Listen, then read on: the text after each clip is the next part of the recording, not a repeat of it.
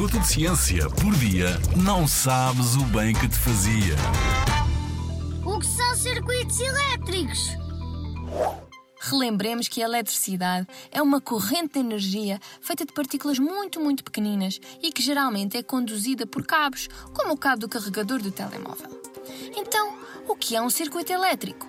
Basicamente, um circuito elétrico tem uma corrente de eletricidade dentro de um percurso fechado que tem um começo e um fim no mesmo ponto.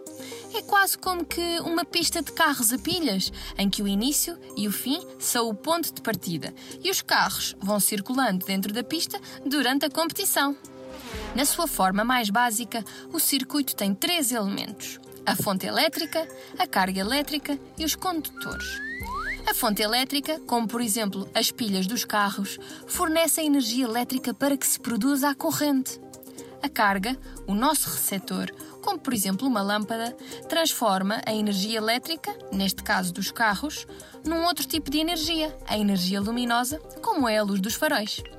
Por último, os condutores conduzem, ou seja, guiam a corrente elétrica pelo circuito.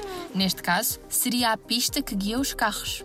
Se calhar não sabes, mas todos os dias lidas com um ou mais circuitos elétricos, dos verdadeiros.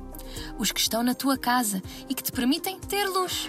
Existem diferentes tipos de circuitos, por isso vem aprender mais e criar circuitos elétricos na nossa DOING, a Oficina Aumentada do Pavilhão do Conhecimento, em Lisboa.